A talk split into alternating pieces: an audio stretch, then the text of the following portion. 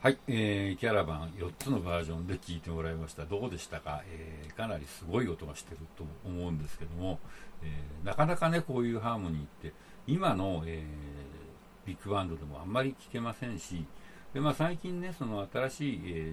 ー、ジャズのラージアンサンブルすごく流行ってて、えー、やっぱりデューク・エリントのこういう部分をあの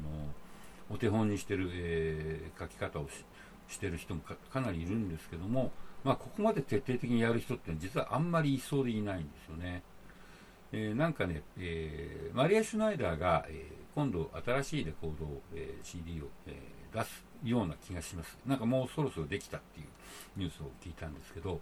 でマリア・シュナイダー、えーと、3年前だったっけな、日本に来た時に、これからレコーディングする新曲をってやった曲が割とこのキャラバン的なね、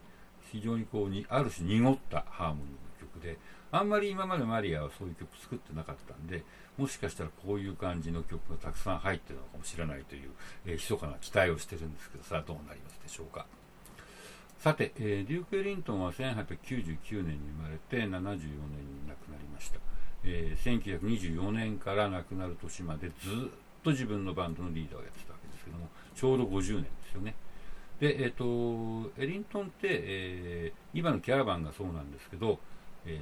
まあ、やってる曲のレパートリーが30年代の曲やや20年代の曲やっても、えその時々であのアレンジメントをどんどん変えてたわけですよね。でそれはまあ途中からはビリー・ストライホーンと一緒にやったわけですけども、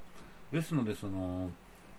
デューク・エリントンの面白いのは同じ曲だからって油断できないんですね。だからあのこの曲知ってるからもうこの、えー、CD 聴かなくていいとはならないんですよ。あの毎回違うんで。えー、その辺りも実に奥が深いというか奥が深いんですけど、えー、それでですね、えー、60年代ぐらいからデューク・エリントンって、えまあ、当時の LP ですよね、えまあ、大体40分から45分ぐらい入りますよねそれを利用して組曲をたくさん作るようになったんですよ、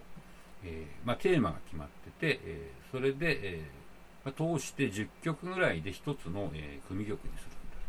もちろんライブの時は1曲ずつやったりあの取り上げてやったりもするんですけどもそのアルバム単位としては、えー、例えばニューオーリンズ組曲なんつったらニューオーリンズをテーマにした組曲を作るとか、まあ、そんなことを、えー、精力的にやりました。で、えーとまあ、そういうことをやりつつ、え、日々のツアーのコンサートでは、まあ、みんなが知ってる曲を主にやっ、え、しかしアレンジメントはどんどん変えるみたいなことをやってたわけですけどもというわけで、えっと、最後にですね、1970年代、まあ本当晩年ですよね、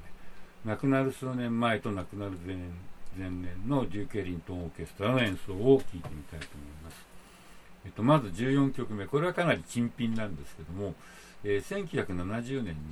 まあ、当時非常に人気のあったロックバンドですね、ザ・ビートルズの曲のメドレーを、えー、デューク・エリントンオーケストラが、まあ、デューク・エリントンが、えー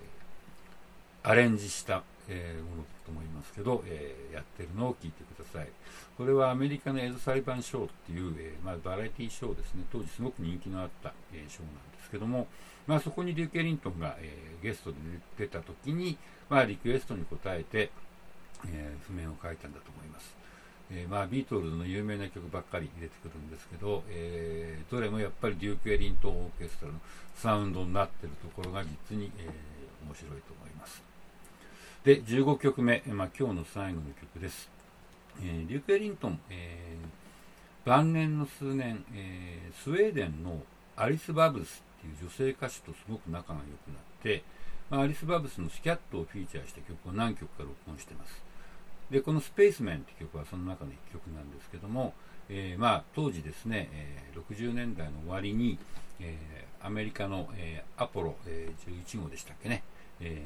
初めて月に到達して、まあ、人間がじゃあもう宇宙に出ていくんだろうというような、え、